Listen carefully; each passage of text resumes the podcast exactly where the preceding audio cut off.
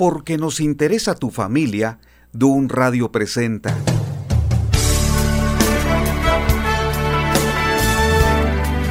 ...50 días ordenando mi casa... ...un programa de reflexión y análisis...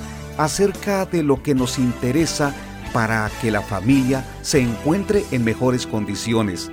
...quédate este tiempo para retroalimentar este programa... ¡Comenzamos! ¿Qué tal? Soy Constantino Varas de Valdés. Los saludo desde la bella Perla Tapatía, hoy 10 de julio de 2020, con el gusto de ofrecerles esta reflexión que nos debe conducir a vivir mejor y cómo vivir cuando estamos en medio de una pandemia que todavía no llega al pico más alto, porque día a día Todavía estamos escuchando que las cifras de personas contagiadas como los fallecidos aún continúa. No sabemos en qué momento esto se va a aplanar, pero esperamos que sea pronto. El tema de hoy precisamente tiene que ver con lo que estoy comentando. Tu sufrimiento es por poco tiempo. Esta declaración puede ser muy atrevida, sin embargo, no es mía. La tomé de una parte de la Biblia que hoy quiero que consideremos porque es vital. Probablemente tú digas, Constantino, ¿y esto a mí en qué me va a servir? Si yo soy un joven o soy un adolescente, ¿en qué me va a servir que mi sufrimiento es por poco tiempo? Te aclaro que cuando hablo de sufrimiento no solamente estoy pensando en la enfermedad, en aquella enfermedad crónica que se agudiza y que nos causa graves preocupaciones a los familiares. Estoy pensando también en otro tipo de sufrimiento. ¿Sabías que cuando alguien está enfermo, también está sufriendo el familiar y el sufrimiento de él puede ser más intenso que el mismo enfermo? Porque no solamente uno enferma del cuerpo, existen enfermedades de la mente, del alma, de las emociones.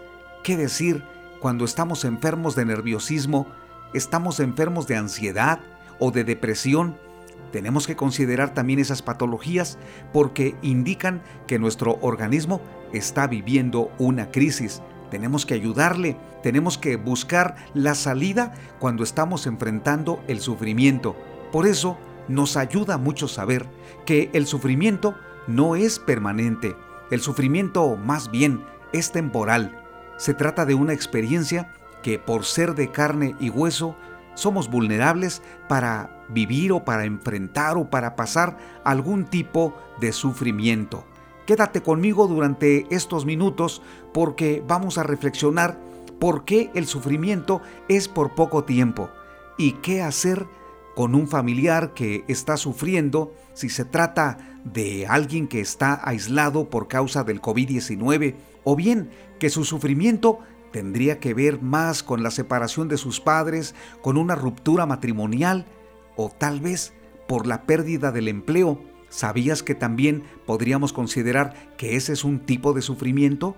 Cuando el dinero no alcanza, cuando se perdió el trabajo, cuando existen muy pocas oportunidades de regresar a la empresa o abrir el negocio.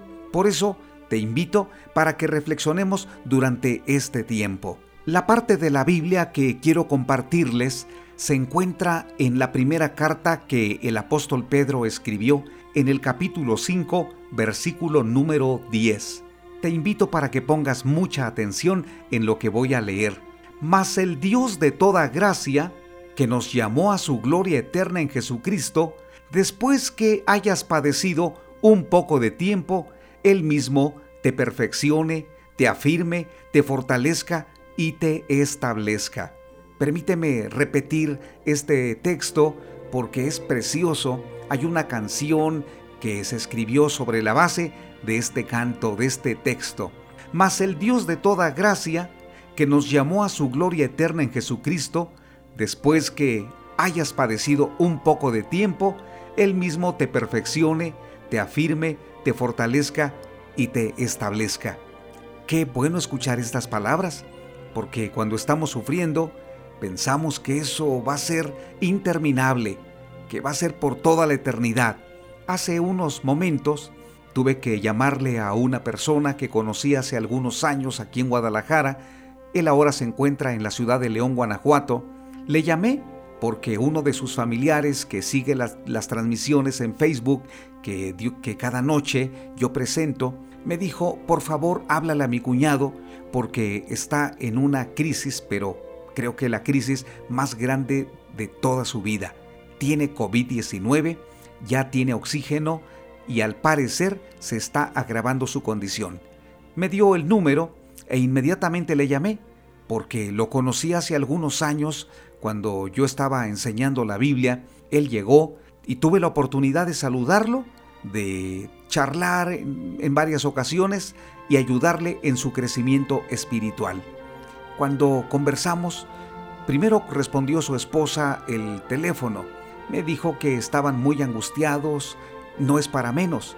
Además me comentó que en la ciudad de León, Guanajuato, ahora las empresas abastecedoras de oxígeno tienen dificultades para proveer, ya que esta enfermedad está causando tantos estragos que algunas familias han demandado más oxígeno. Enseguida él me habló y me dijo, ya escuché tu voz, Constantino, gracias por tu llamada. Le dije, ¿cómo te sientes? ¿Cómo te encuentras? Porque me gustaría saber para estar orando por ti. Y me dijo, pues desde hace ya una o dos semanas me dieron el informe oficial que tengo COVID, pero desde hace cuatro días ya no pude respirar y ahora me están suministrando oxígeno. Pero es tan difícil conseguirlo y además el costo es muy alto. Al escuchar lo que está sucediendo en la vida de este hombre, de este amigo, entonces recordé algo que sé que le podía ayudar. Pensé en dos factores claves para compartirle. El primero le dije, ¿recuerdas cuando en el Edén Dios formó al primer ser humano y no podía respirar? El Señor tuvo que soplar en su nariz aliento de vida y comenzó a andar. Es más, dice la Biblia, que a partir de allí fue un ser viviente. Pero resaltemos algo, el Señor conocía bastante bien sus pulmones, no respiraba Adán, por eso al soplar comenzó a tener la vida, la vida que Dios le dio. Le dije, Dios conoce bastante bien tus pulmones, Él los creó, Él sabe la cantidad de oxígeno que necesitas. Yo voy a orar que no solamente Dios te dé el dinero y también les dé puertas abiertas para conseguir los tanques de oxígeno, porque Él se encuentra en su casa, sino que además, y lo más importante, voy a orar que el Señor respire en tus propios pulmones, que el Señor te sane, que te levante y que puedas respirar muy pronto con la ayuda del Señor. Creo que ese fue un factor clave. El otro que le comenté fue el texto y es una gran promesa cuando uno se encuentra totalmente desalentado, eh, sobrecargado por los problemas y es el texto de Primera de Corintios capítulo 10 versículo 13. Se lo leí y le dije, el Señor te dice ahora mismo que no te ha sobrevenido ninguna tentación que no sea humana, pero fiel es Dios que no te dejará ser tentado más allá de lo que puedas resistir, sino que juntamente con la tentación te dará la salida. Entonces le dije, de acuerdo a todo esto, el Señor tiene la salida para ti, vamos a orar. Y oré con él y con su esposa. Entonces el Señor puso en mi corazón, mientras yo estaba orando, que el Señor es fiel, que el Señor estaba allí con él, lo fortalecería y cumpliría sus propósitos. Qué mejor momento preparándome para este tema, porque justo con esa llamada entendí y valoré que nuestros pulmones están bien por la gracia de Dios. Y si alguno de ustedes ahora está en casa, está en cama, porque tenemos radio oyentes o internautas que están sintonizando esta emisora, si es tu caso y estás en cama, voy a orar también por ti, que el Señor respire en tus pulmones, que te dé la fortaleza, que te dé ánimo para salir adelante. Esto es vital entenderlo y desde ese punto de vista porque el Señor en su palabra es quien ha dicho que los sufrimientos son por poco tiempo. Voy a repetir el texto con el que, con el que comencé al principio. Primera carta de Pedro capítulo 5 versículo 10. Mas el Dios de toda gracia, que nos llamó a su gloria eterna en Jesucristo, después que hayas padecido un poco de tiempo, Él mismo te perfeccione, te afirme, te fortalezca y establezca. De acuerdo a este texto y el contexto, especialmente cuando el apóstol Pedro escribió a todos aquellos discípulos de Cristo que estaban dispersos, estaban fuera de sus casas, fuera de su ciudad de origen por causa de la persecución, el Señor no los abandonó. Por eso puso en el corazón de Pedro y en sus manos puso tinta para que les dijera a esos discípulos que estaban bajo la opresión, bajo esa persecución por causa de su fe, y les dijo, el Dios de toda gracia los llamó a su gloria eterna. ¡Qué gran comienzo!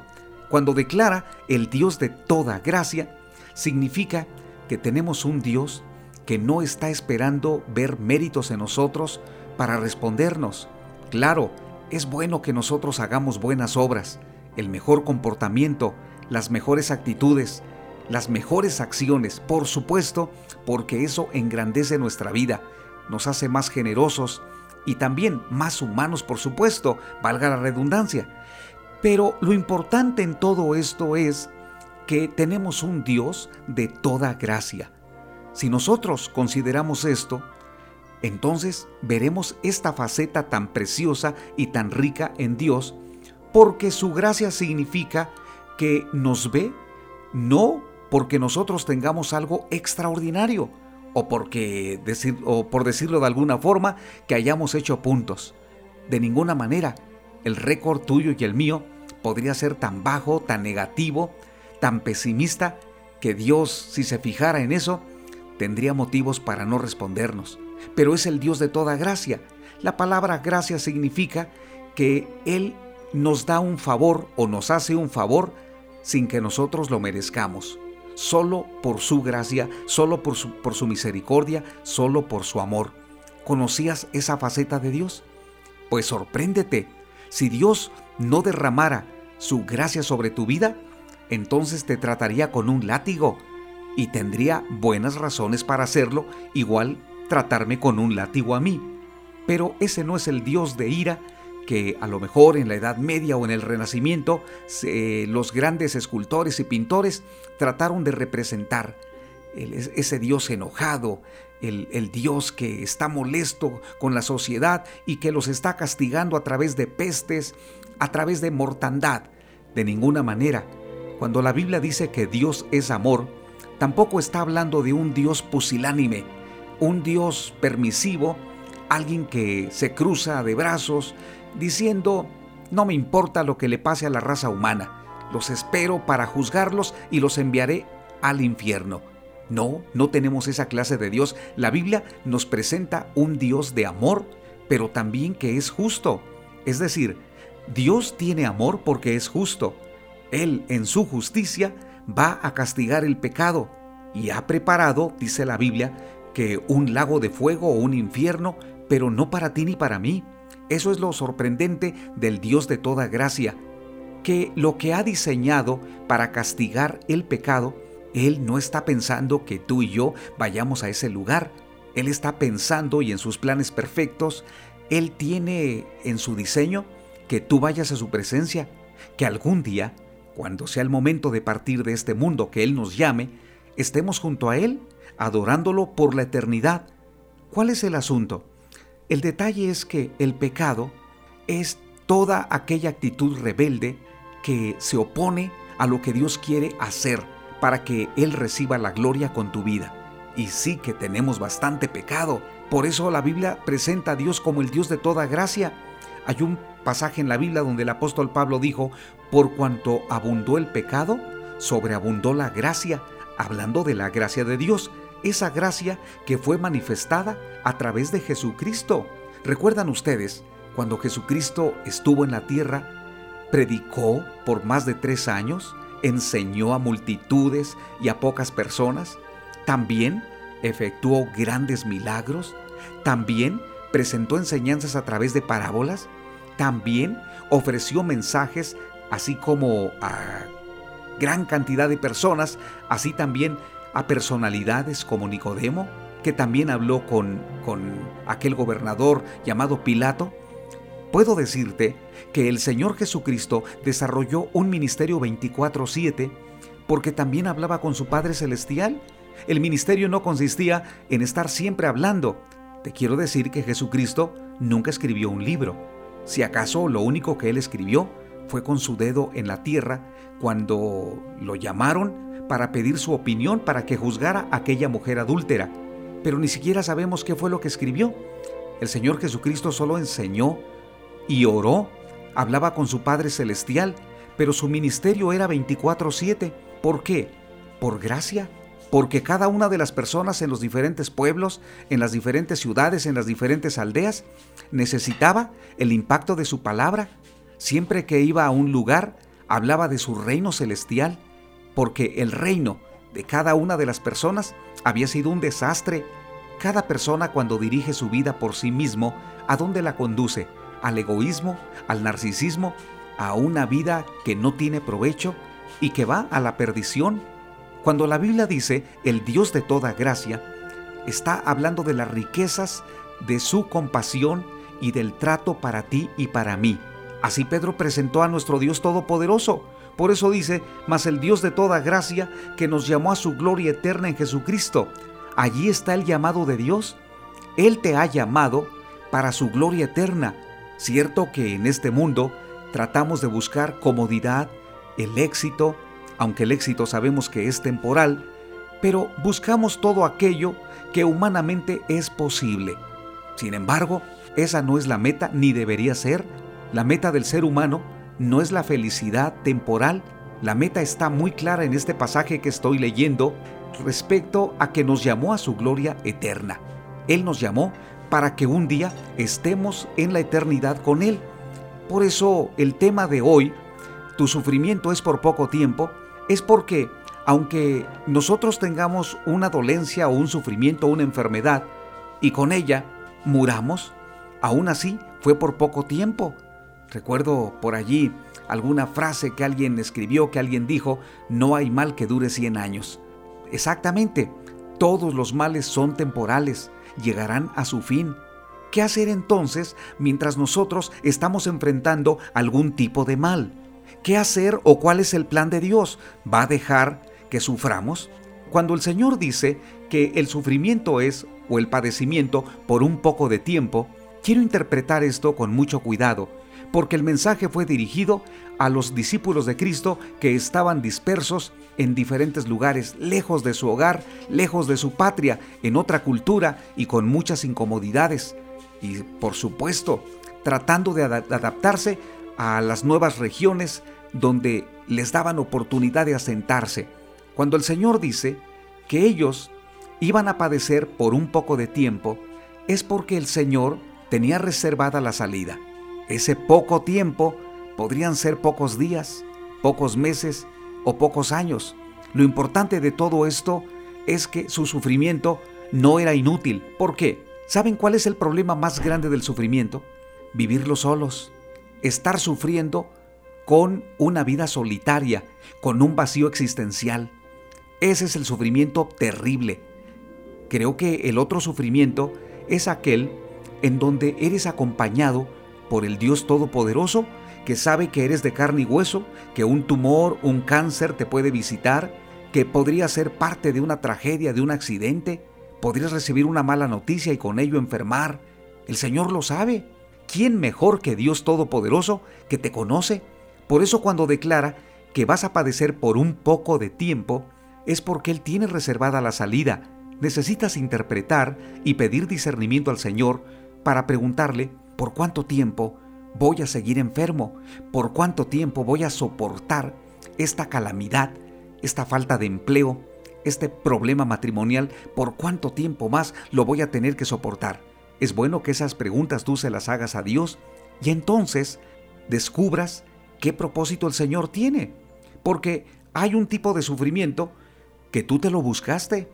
Si robas, la policía te detiene y te llevan a la cárcel, estarás sufriendo por varios años en la cárcel. Si haces daño a tu familia, eres violento y te acusan, te denuncian y también eres llevado a la cárcel, allí vas a sufrir también por tus propios por tu propia culpa o por tus malas decisiones. Ese es un tipo de sufrimiento que uno se busca por su necedad. Pero hay otro tipo de sufrimiento en donde somos ajenos a un cáncer, somos ajenos a algo, una bala perdida, eh, o situaciones de esas. Probablemente dirás, Constantino, qué extremista eres. Pero hay sufrimientos que llegan sin que tú los esperabas. Es decir, son sufrimientos que tocaron tu puerta y tú no les abriste, se metieron, se alojaron. ¿Qué hacer? Aquí lo que el Señor dice es que Él tiene cuatro acciones que llevar a cabo contigo cuando estás sufriendo. Y eso y ello va a determinar que el sufrimiento sea poco. Me parece maravilloso eso, porque entonces, si yo tengo un sufrimiento y el Señor me dice que va a ser por poco tiempo, pues me gustaría saber qué es ese poco tiempo. El poco tiempo es que se te va a ir el tiempo como el agua. Así como a veces declaramos cuando estamos en una reunión y declaramos, ay, ¿cómo se nos fue el tiempo? Dios quiere que tu sufrimiento así pase, se vaya, que sea algo temporal y pasajero. Para ello, las cuatro acciones de Dios son las siguientes. Perfeccionarte, afirmarte, fortalecerte y establecerte. Son muy semejantes estos términos, pero creo que cada uno de ellos tiene un objetivo muy especial. Permíteme interpretarlo y compartirlo contigo si estás viviendo un sufrimiento. El Señor dice, lo, lo primero es que Él te quiere perfeccionar. Por supuesto. La enfermedad desgasta tanto que nos convertimos muchas veces en iracundos, enojones, solitarios o deprimidos. Cuando dice el Señor que te quiere perfeccionar, es porque Él quiere utilizar este tiempo de enfermedad para trabajar con tu vida como se trabaja con el oro que se tiene que meter en un horno ardiente para que de allí se limpie el metal precioso y otros metales que no sirven eh, por medio del fuego se puedan desechar. Así es la prueba, así es la enfermedad. Dios quiere perfeccionar tu carácter, tus actitudes, tus pensamientos y tu visión por la eternidad. Muchas personas han conocido al Señor durante el tiempo de enfermedad. Algunos tomaron la decisión de ser salvos, de aceptar a Cristo en, en, su corazón, de prepararse para ir a la eternidad y aunque pensaban que iban a morir, el Señor les concedió la vida por más tiempo. ¿Por qué? Porque el Señor los perfeccionó. Perfeccionar significa que el Señor hará mejor algo que no estaba funcionando bien en tu vida. Si durante la enfermedad es tiempo de reparar daños, de pedir perdón, de hacer correcciones, de decirle a tus hijos, eh, lo siento, perdónenme, entonces allí se van a dar cuenta y tú también que Dios te está perfeccionando. Esa es una gran acción de Dios. La segunda, que te afirme. Esto de afirmar significa estar de pie, pero no solamente eso, sino con los dos pies puestos en tierra, así con tanta firmeza como si te encontraras en una lancha en el mar se está moviendo, tú no tienes de dónde asirte, pero colocas bien tus pies y haces un equilibrio para no caer. Eso es afirmarte. Tienes que afirmarte, pero esta afirmación no es respecto a ti mismo, que te afirmes a ti mismo, de ninguna manera. Tienes que afirmarte en Cristo, tienes que tomarte de su mano, porque en estos momentos te encuentras débil, con la necesidad de tomarte de algo o de alguien, yo no diría de algo, más bien tomarte del Señor Jesucristo a través de la oración, aferrarte a Él y decirle, como algún día Jacob le dijo al Señor, no te dejaré si no me bendices. Que así le declares al Señor, porque esa va a ser una forma como te afirmes. Afirmar quiere decir que si has sido superficial en cuanto a la fe, si has sido tibio en cuanto a tu compromiso con Dios, si no has tenido un compromiso intenso de amar a tu familia, este tiempo de enfermedad debe servir para que rectifiques, hagas ajustes y entonces le digas a tu familia, quiero afirmar lo que se estaba cayendo. Quiero afirmar aquello que yo pasé por alto o que no le di importancia. Quiero afirmar mi amor por ustedes, pero principalmente quiero afirmar mi amor por Dios. Es lo que hace el Señor, afirmarte. La tercera acción de Dios cuando está sufriendo y para que ese padecimiento sea por poco tiempo es fortalecerte. Así dice la Escritura, que Él mismo te fortalezca. Fortalecer significa dar nuevas fuerzas. ¿a quién se renuevan las fuerzas? Al que no tiene ningunas, como dice la Biblia en Isaías capítulo 40 versículos 30 y 31, que el Señor renueva tus fuerzas para ser como el águila. Es más, dice que le dará fuerzas al que no tiene ningunas. ¿No te parece eso maravilloso? Que cuando has perdido las fuerzas, el deseo de vivir, las ganas de levantarte, el deseo de, de, seguir tomando tus medicamentos, de ir al hospital, ¿cuántas veces te impacientas y declaras, ya déjenme así, si me voy a morir, ni modo, ya no quiero ir a un hospital, ya, ya me cansé, ya quiero llegar hasta aquí? ¿Cuántas veces has declarado ello? Tu, familiar solamente te observa y entonces mueve su cabeza, pero sufren en su interior porque saben que estás llegando a un nivel muy bajo donde ya no tienes fuerzas. Estoy hablando de la parte emocional y espiritual, pero también la física, ¿no crees? Por eso, cuando dice la Biblia que Él te fortalezca, significa que el Señor llegará, fortalecerá tu ánimo, tu fe, porque en ese cansancio necesitas la fuerza de Él, su ánimo, su presencia, y Él lo hace. Y la cuarta acción de Dios cuando estás sufriendo es que te establezca. Esta palabra es muy interesante, es la última. Primero el Señor dice que te perfecciona, luego te afirma, después te fortalece y luego te establece. Esta última es muy interesante porque la palabra establecer significa colocar algo permanentemente para que sea visible y notorio y sea útil. Eh, colocar algo permanentemente. Por ejemplo, cuando nosotros colocamos un foco, lo dejamos allí permanentemente, ¿no crees? El establecimiento consiste en que el Señor quite de tu vida lo que es el doble ánimo. Esa actitud de declarar sí, bueno, no, bueno, sí, después no cuando dice la Biblia que el Señor te establece, quiere decir que te coloca en un ministerio donde vas a servir con el compromiso de dar lo mejor a Dios.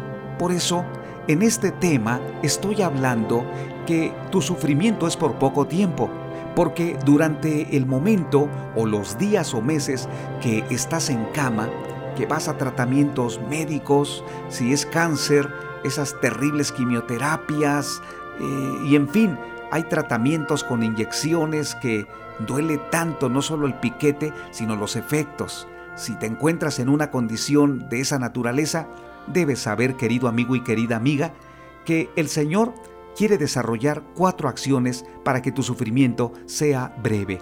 Y esto es que Él te perfecciona, te afirma, te fortalece y te establece. Cuando esto sucede, tu sufrimiento entonces es pasajero, porque el Señor te renueva. Y cuando alguien te pregunta cómo te va, declaras, estoy bien por la gracia de Dios. ¿Te diste cuenta? Apelas a la gracia de Dios, como Él dijo, el Dios de toda gracia que nos llamó a su gloria eterna. Por eso, en este tiempo de dolor o de aflicción, sigue adelante. Confía plenamente en el Señor que Él hará que el tiempo sea mínimo. Y algún día, recuerda, por más que nosotros le ganemos a, la enfermedad, de todos modos un día estaremos con el Señor. Debemos estar preparados, alistarnos y decirle al Señor, yo quiero estar en tu presencia un día. Quiero un día estar a tu lado, Señor, porque ese es tu plan eterno. Hasta aquí estoy compartiendo este tema. ¿Qué les pareció? Porque estoy en el momento de cerrar y darle gracias a Dios y despedirme de este programa, pero ustedes pueden continuar en Dun Radio.